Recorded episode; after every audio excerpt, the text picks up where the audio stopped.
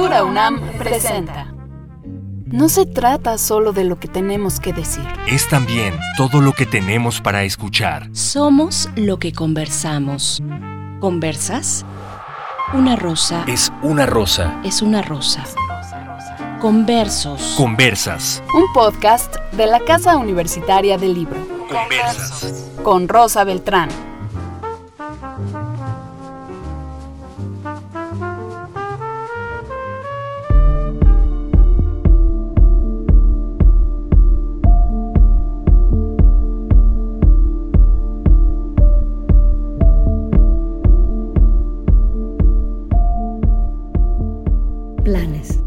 La aparición de las vacunas en muchos países del mundo, llega la esperanza de salir, de volver a la afuera, de reencontrarse con otros y de afrontar situaciones en las que ya no pensábamos durante el confinamiento. Parecería que se abre una rendija hacia el futuro y por lo tanto a la esperanza. Planes. El mundo comienza a hacer planes. Uno de los mecanismos más comunes cuando una rendija se abre ya sea realmente o a través de la imaginación, consiste en imaginar futuros posibles. ¿Qué planes tienes tú para cuando acabe esta pandemia? En suplementos de periódicos y revistas han empezado a aparecer algunos y parecen ser comunes en todas partes del mundo. Desde ir a la estética, pintarse el pelo y hacerse un corte radical, hasta acudir sin miedo a bares y restaurantes a antros, a abrazar a los amigos que hace más de un año no vemos, tomar aviones y viajar a lugares ignotos, ir a teatros y conciertos, a librerías o ir a comprarse zapatos y ropa de la que se usa de la cintura para abajo, fuera del Zoom. Sin planes no podríamos vivir.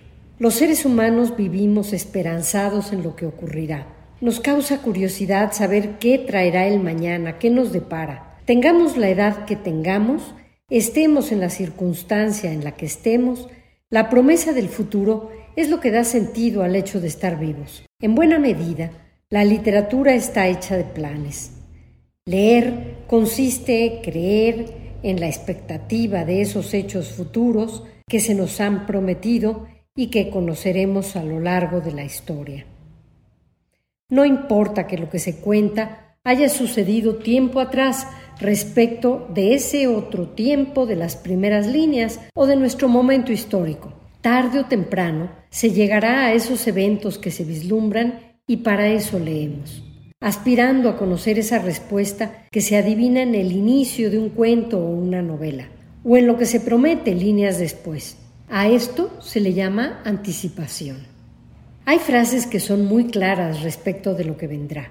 Y esto hace que los lectores nos interesemos más en conocer la forma en que se cumplirá esa promesa que se abre. A veces, la promesa está dada entre líneas y no de modo explícito. Por ejemplo, en Romeo y Julieta, los amantes declaran que prefieren morir a vivir uno sin el otro. Ya nos imaginamos qué planes tienen. Pero en otras obras, la promesa aparece desde las primeras líneas de la narración. Vine a Comala porque me dijeron que acá vivía mi padre, un tal Pedro Páramo. Por supuesto que como lectores, desde la apertura, anhelamos conocer ese encuentro. Otro tipo de promesa es la de Cien años de soledad, esa novela portentosa de Gabriel García Márquez. Muchos años después, Frente al pelotón de fusilamiento, el coronel Aureliano Buendía había de recordar aquella tarde remota en que su padre lo llevó a conocer el hielo. Muy bien, sabemos que lo fusilaran, pero ¿cómo morirá el coronel y por qué? En ese principio magistral, uno de los más conocidos en la literatura en nuestra lengua, hay dos promesas simultáneas la de conocer las circunstancias que rodearon el fusilamiento del coronel Buendía y la del tiempo en que su padre lo llevó a conocer el hielo. Hasta las criaturas más frágiles y amenazadas tienen planes. Gregor Samsa, que ha amanecido vuelto escarabajo, tiene sin embargo el propósito de llegar, cueste lo que cueste, a su trabajo. La literatura romántica, así como la de misterio y de terror, está llena de esas frases anticipatorias que describen tormentas inminentes, cambios en las señales de la naturaleza, algún hecho extraordinario o extravagante que resulta siempre un presagio. La literatura romántica es presagiosa. En la literatura policíaca, en cambio, el futuro está dado por pistas falsas, pues este género, en buena medida, se basa en el hecho de hacer promesas y traicionarlas. La literatura policíaca está llena de fake news, es cierto, y un autor de este género vence en la medida en que sus lectores se engañan. En casi toda obra literaria hay indicios del cumplimiento de los planes de los autores para sus criaturas, por sutiles que estos sean. Cuando los personajes parecen no tener el menor atisbo del plan, las escritoras, los escritores, utilizan cambios en la percepción de la realidad, de un ambiente, del tiempo o incluso cambios de humor del personaje para alertarnos de un futuro. Un ejemplo clásico en la obra de Harper Lee, Matar un ruiseñor, dice, la noche estaba tranquila, podía oír su respiración cerca de mí. De vez en cuando se levantaba una brisa suave que golpeaba mis piernas desnudas, pero era todo lo que quedaba de la noche con viento fuerte que se esperaba. Era la calma antes de la tormenta. Hay frases que se leen como una advertencia. La calma y que no ocurra nada en la literatura es todo lo contrario que en la realidad.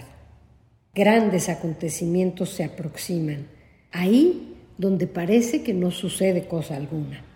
En la literatura no puede no ocurrir nada. La obra se termina cuando el autor y el personaje dejan de planear.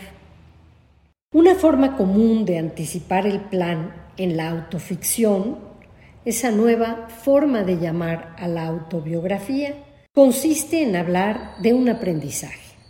Por ejemplo, la novela Las reglas del juego de Amy Tan dice, yo tenía seis años cuando mi madre me enseñó el arte de la fuerza invisible.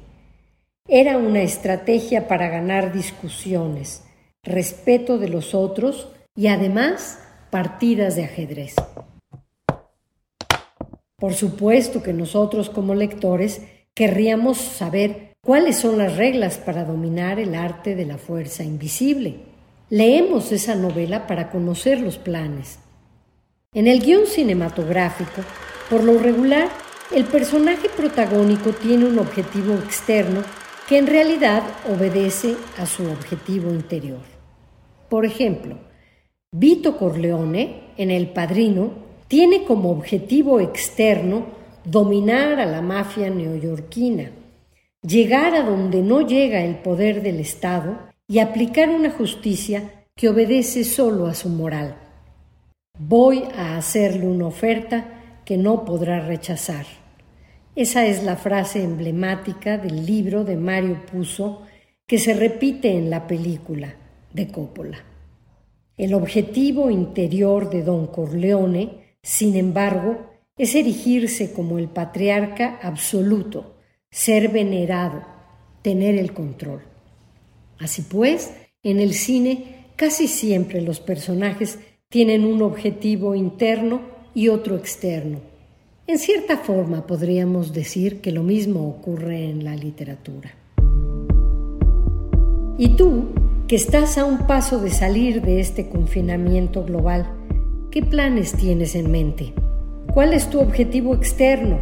Y si te has detenido a pensarlo, ¿obedece a algún objetivo interno, secreto, que quizá tú mismo o tú misma aún no hayas podido descubrir?